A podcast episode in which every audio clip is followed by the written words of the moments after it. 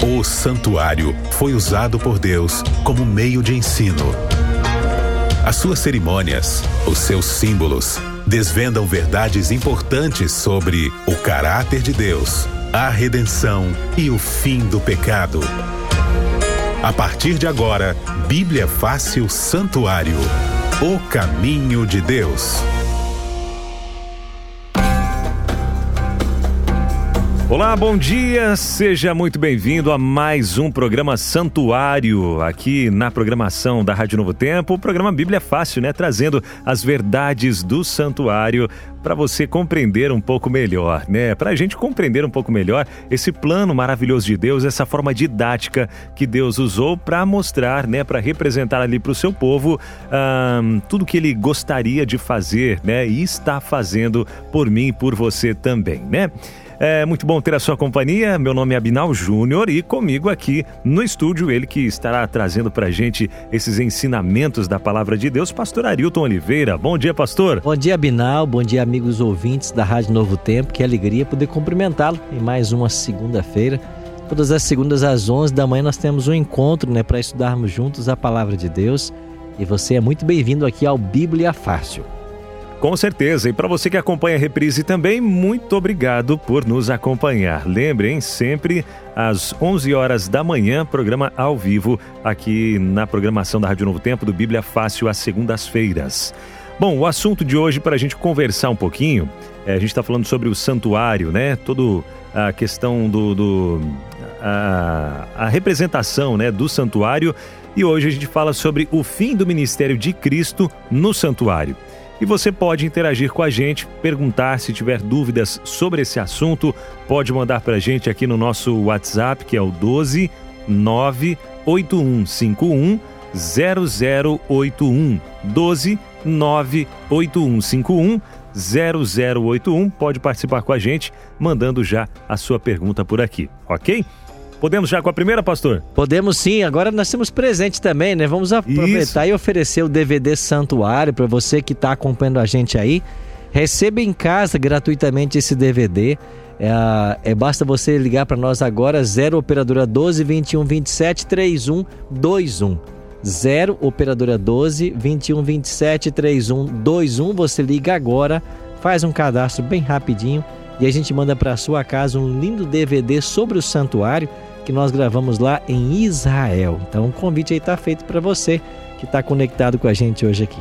Verdade, o DVD tá lindo demais, né? As imagens, tudo ali, né, pastor? Tudo muito incrível.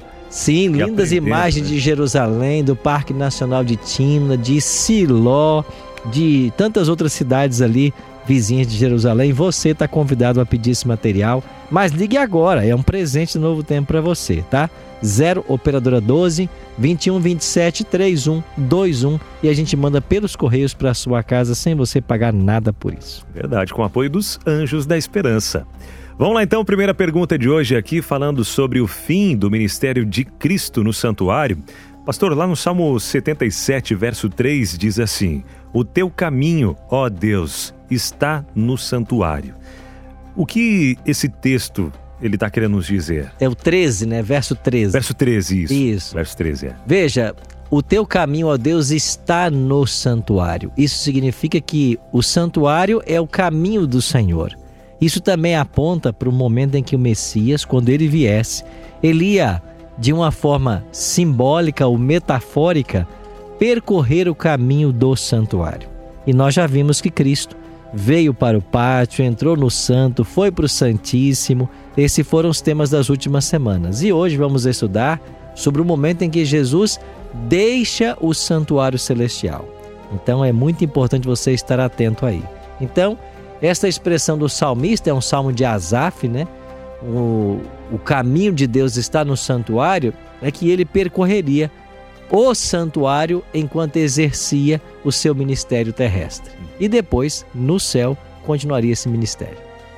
Maravilha. Agora, até falando sobre o ministério de Jesus, né, pastor? Agora, é, é, ligando né, toda essa questão do santuário, é, o ministério de Cristo no santuário, é, a gente faz até uma ligação lá com o batismo de Jesus, né? Por que, que ele teve que ser batizado e o que isso representa em toda essa questão do santuário? Interessante que o batismo na Bíblia, ele é uma doutrina, nós chamamos de neotestamentária, né? Você não tem batismo no Antigo Testamento. Então, o primeiro que começou a batizar foi João, né? Daí ele recebe o nome de Batista, João o Batista. Por quê? Porque ele batizava, né? Hum. A palavra batista quer dizer batismo ou que batiza. E Cristo não precisava ser batizado porque ele nunca havia pecado. E batismo era um ato de arrependimento, de confissão de pecados.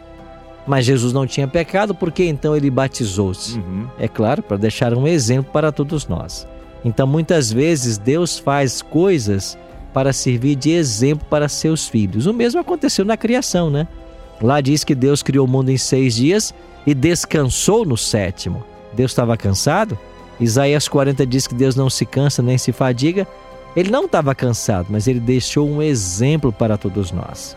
Agora, quando Cristo foi batizado, ele foi batizado com a idade de 30 anos, Lucas diz isso, e isto foi no ano 27 da era cristã. Ele foi batizado para começar o seu ministério terrestre, que, de acordo com o profeta Daniel, capítulo 9, versos 24 a 27, duraria três anos e meio.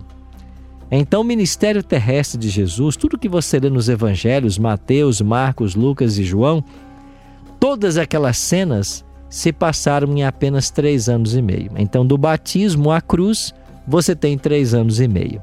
E o batismo de Cristo e a sua morte na cruz, três anos e meio depois, estavam prefigurados no santuário pelos móveis que havia no pátio. Então, no pátio você tinha uma pia com água onde o sacerdote se lavava antes de começar a oficiar. Antes de começar o seu ministério terrestre, Jesus também passa pelo batismo, ele passa pela água. E o altar de holocausto, que era o segundo móvel do pátio do santuário, apontava para o Calvário. Então, no altar onde os animais eram queimados, ali Jesus deveria ser crucificado. Então, o batismo é um símbolo, ou a pia simbolizava o batismo de Cristo, e o altar de holocausto apontava para o Calvário, onde ele daria a sua vida por todos nós. E foi graças a esse ato do batismo e da sua morte, ao terceiro dia ele ressuscitou, que ele foi para os céus. E então no céu ele deveria continuar a sua caminhada, Binal, pelo santuário. Uhum. Então ele entra no pátio e vai para o céu continuando sua caminhada pelo santuário. Olha só que interessante, né? A gente entender um pouco melhor todos esses simbolismos, né? Agora, se você que está do outro lado do rádio aí quer aprender um pouco mais ou talvez é, tirar alguma dúvida, surgiu alguma pergunta, alguma dúvida aí na sua mente, quer mandar para a gente, pode mandar agora mesmo, hein?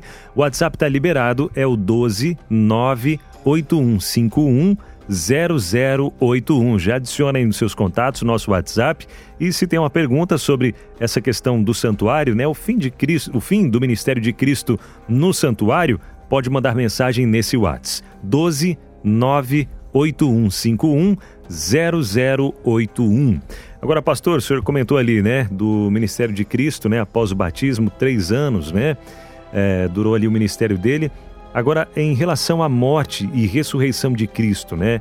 Ele assume uma nova função no plano de salvação, né? E que função é essa que ele assume após a sua morte e ressurreição?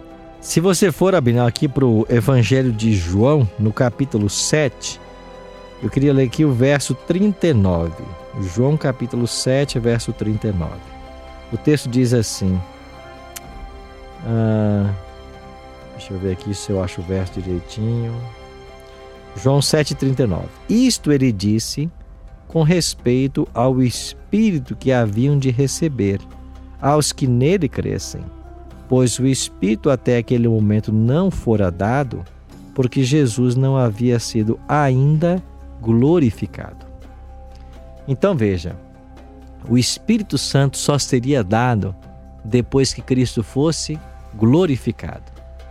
O que, que é a glorificação de Cristo no Novo Testamento? Há algumas pessoas que apontam a glorificação dele para a cruz.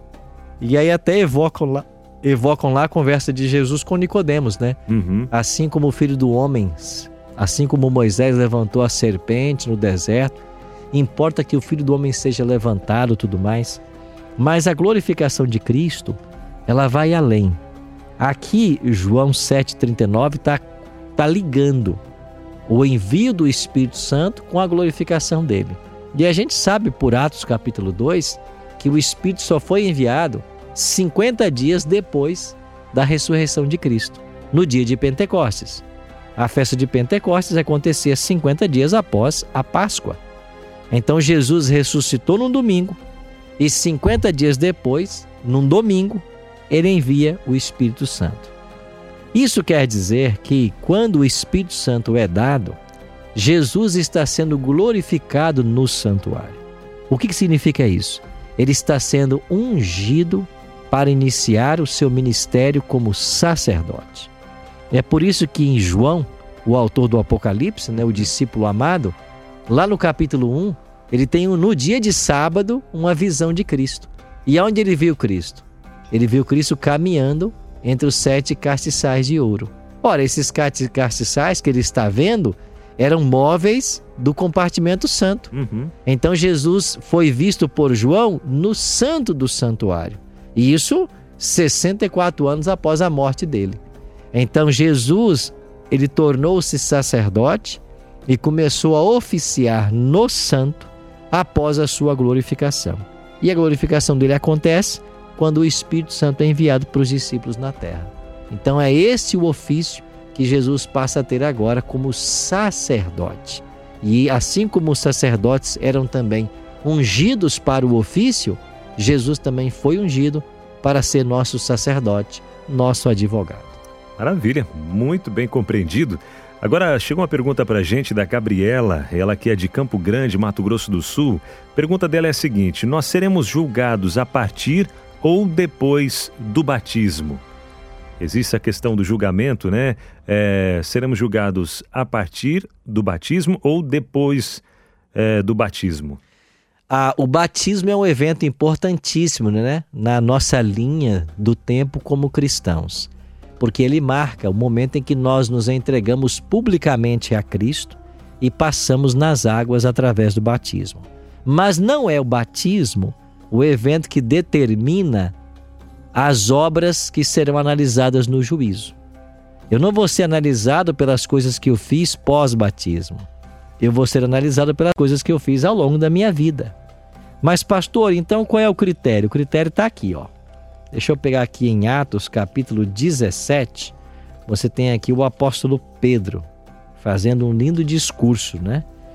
E, ah, desculpa, o apóstolo Paulo. Em Atos 17, Paulo está lá em Atenas e ele fala ali aos atenienses no Areópago, fala aos filósofos de Atenas. E ele falando no seu sermão, no versículo 30, ele diz assim: Ora, Deus não levou em conta o tempo da, os tempos da ignorância. Agora, porém, notifica aos homens que todos, em toda parte, se arrependam. Paulo estava dizendo: vocês até aqui criam nos deuses de vocês, mas eu vim pregar para vocês um Deus que vocês não conhecem. Vocês têm aqui um altar erigido ao Deus desconhecido, e esse Deus que vocês não conhecem é precisamente o Deus que eu vos anuncio. É o Cristo que morreu e ressuscitou.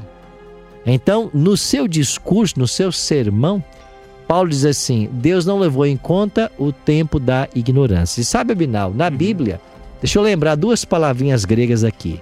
É a palavra áfesis e a palavra páresis. O que, que significa áfesis? Deus ignora. Páresis, Deus perdoa. Então, quando uma pessoa faz a coisa errada e não sabe que é errada, Deus ignora. Uhum. Mas se a pessoa faz o errado sabendo que está errado, ele está em pecado. Mas quando ele se arrepende, Deus perdoa. Agora tem aquela questão também que a gente às vezes fica, não, não quero nem conhecer um pouco mais a verdade, senão vou ser julgado através disso, né? Tem gente que pensa desse pensa jeito. Pensa desse jeito, né? Não quer se aprofundar mais na Bíblia, não, ainda não, porque eu vou descobrir algumas verdades ali que vão mexer com a minha vida, então né? Mas também vai ser julgado por essa questão, né, pastor? Claro, e essa seria uma boa saída se aquilo que está na Bíblia não fosse bom para nós. Uhum. Agora eu pergunto, qual é o ensinamento da Bíblia que faz mal para nós, né? Nenhum. Deixa eu dar só pegando o seu, o seu exemplo aí. Ah, não, eu não vou ler Levítico 11 porque lá fala de animais imundos e eu vou ter que Uhum. parar de comer o porco, por exemplo, que eu gosto muito. Sim. Ora, mas escuta, quando Deus diz assim, você não come carne de porco, é porque Deus sabe que essa carne pode te levar a ter várias doenças. Então eu pergunto, o não conhecimento é bom ou é ruim? É claro que é ruim, porque eu posso continuar comendo a carne do porco e eu posso ser infectado pela triquina, que é um verme do porco, eu posso ter um derrame cerebral por comer uma carne que é imprópria segundo a Bíblia. Então o conhecimento, ele é bom ou ele não é? Ele sempre é bom. Então não posso partir para esse lado. Ah, não vou conhecer, senão vou me tornar responsável. Agora, eu sou responsável de tudo que eu sei. Então, se você não conhecia até agora uma doutrina bíblica, você não será cobrado por ela. Deus vai, entre aspas, ignorar o desconhecimento. Mas Atos 17,30 diz que agora que eu me torno conhecido da verdade, eu sou responsável por ela. Maravilha. Bom, o WhatsApp está liberado ainda, 12 98151 0081. Pode mandar sua pergunta para a gente agora, 12 98151 0081. Falando em WhatsApp, chegou para a gente aqui a participação do Isaac, ele que é de Niterói. Está dizendo o seguinte: ó, o fechamento da porta da graça acontece quando Cristo terminar a sua obra de intercessão no santuário. É, a graça acabará para alguns em tempos diferentes ou terminará para todos uma só vez? Ele diz ainda: já ouvi dizer que para os que têm a luz do conhecimento, a porta fechará antes. Tenho dúvidas sobre esse assunto. Qual o nome dele, Abinão? Esse é o. Deixa eu ver, é o Isaac, ele é de Niterói. Isaac, Isaac, um abraço para você de Niterói, para todo mundo do Rio de Janeiro também que nos acompanha. De fato, existem momentos diferentes, né? Vou dar um exemplo. Você mencionou aí o momento em que Jesus vai deixar o santuário. Uhum. Aqui em Apocalipse, capítulo 15, no versículo 8, descreve justamente quando Jesus deixa o santuário e o que, que acontece. Apocalipse, capítulo 15, verso 8. Diz assim o texto: O santuário se encheu de fumaça procedente da glória de Deus e do seu poder, e ninguém podia penetrar no santuário enquanto não se cumprissem os sete flagelos dos sete anjos. Ou seja, quando Jesus deixar o santuário, o santuário se encherá de fumaça e ninguém poderá entrar mais no santuário até que as sete pragas se cumpram. E aqui em Apocalipse, capítulo 22, verso 11, diz assim: Continue o injusto. Deixa eu achar o verso 11. Continue o injusto sendo ainda injusto ou, na, ou fazendo injustiça. Continue o imundo ainda sendo imundo. O justo continue na prática da justiça e o santo continue a santificar-se. Ou seja, quando Jesus deixar o santuário celestial, quem está salvo não mais poderá se perder. Quem está perdido não mais poderá se salvar. Entendeu? Agora, Jesus está no santuário hoje. E ele vai deixar o santuário em algum momento no futuro. Mas agora voltando à sua pergunta, por que, que pode ter momentos diferentes para as pessoas? Porque, por exemplo, se eu hoje sei de uma coisa que a Bíblia proíbe, estou em pecado e não quero abandonar esse pecado e continuo diariamente insistindo nesse pecado, pode chegar o ponto que eu cometa o que a Bíblia chama, e Jesus explicou isso lá em Mateus 12, o pecado contra o Espírito Santo. Então, quem peca contra o Espírito Santo, para esse Abinal, a porta da graça se fechou. Então, Jesus continua no santuário, a graça ainda existe para os outros, mas para ele não, porque ele pecou contra o Espírito Santo. E há ainda uma terceira possibilidade. Além de Jesus deixar o santuário, que é um evento futuro, o pecado contra o Espírito Santo, que pode acontecer no presente, tem o fato da morte. Então, as pessoas, quando morrem, elas também selam seus destinos. Quando alguém morre, ele morre salvo ou morre perdido. E não dá para mudar mais de posição. Quem morreu salvo não pode se perder, quem morreu condenado não pode se salvar. Então, são esses os três momentos que determinam o fim da graça para uma pessoa. Certo. A Vanessa, ela é de Viamão, Rio Grande do Sul, mandou mensagem para a gente também dizendo o seguinte: Como devemos saber se estamos batizados pelo Espírito Santo? E como saber se estamos salvos também ou não? Bom, é simples. Eu não vou ler o texto para ganhar tempo aqui, tem muita pergunta hoje, né? Mas como você sabe se você tem o Espírito Santo ou não? É simples. Como que você identifica um, um pé de laranja? É se ele tem laranjas. Porque às vezes você confunde a, a laranja com o limão, é né? Verdade. Então você pega a fruta e você sabe. Então, para você saber se uma pessoa tem o Espírito Santo, ela tem que produzir os frutos do Espírito. E Gálatas 5, 22 e 23 te dá lá os frutos. O fruto do Espírito é amor, paz, bondade, mansidão, paciência, longanimidade, domínio próprio.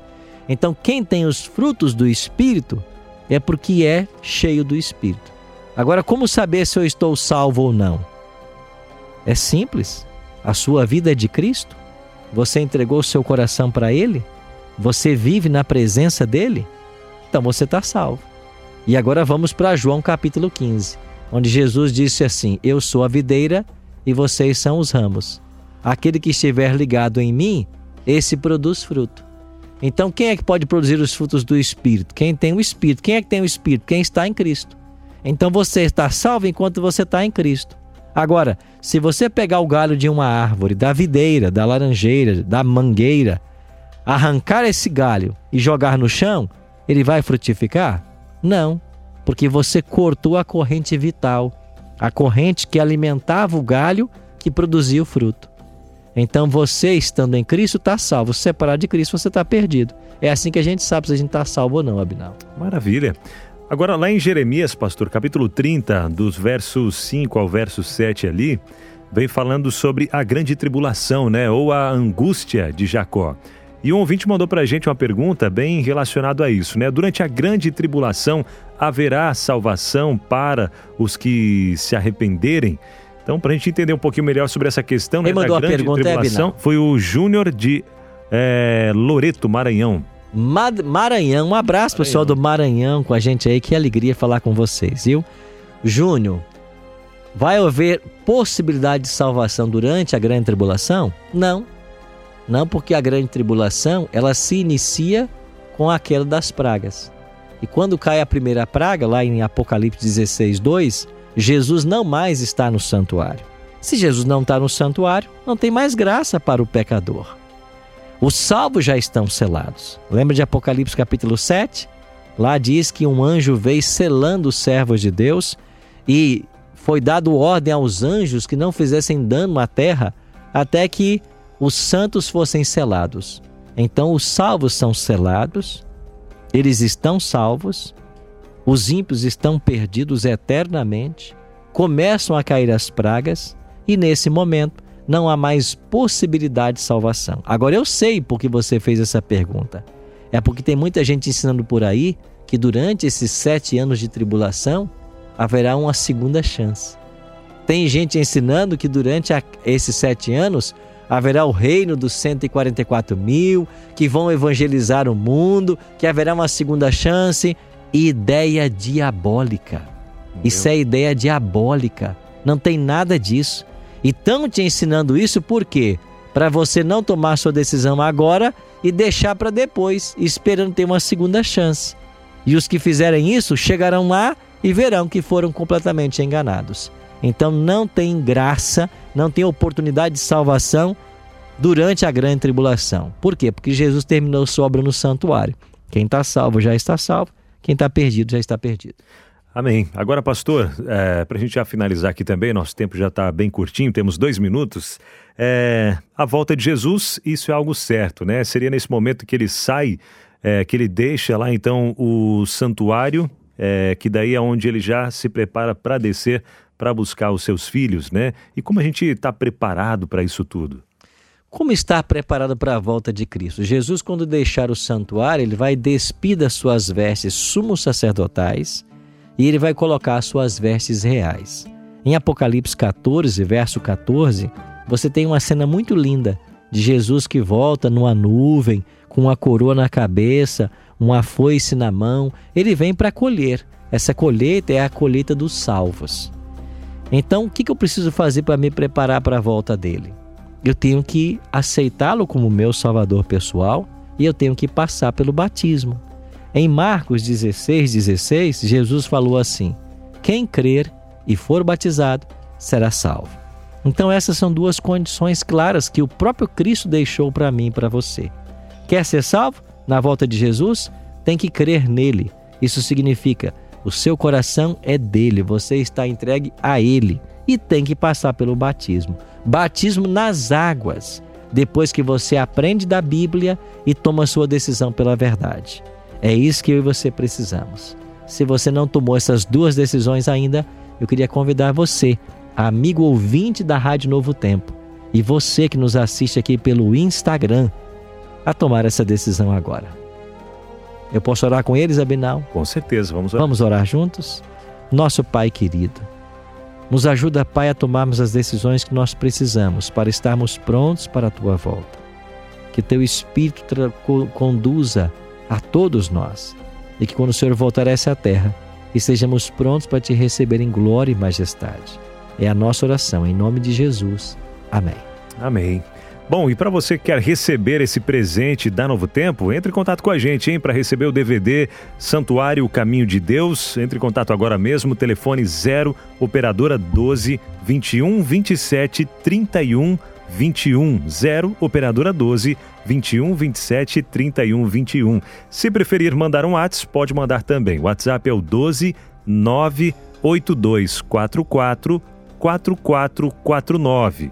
12 98244 4449 e vai receber esse presente de graça aí na sua casa, graças aos Anjos da Esperança também. Muito obrigado, pastor, mais uma vez. E obrigado você que está do outro lado do rádio. Próxima segunda tem mais estudo da palavra de Deus aqui no Bíblia Fácil. Bíblia Fácil Santuário. O caminho de Deus.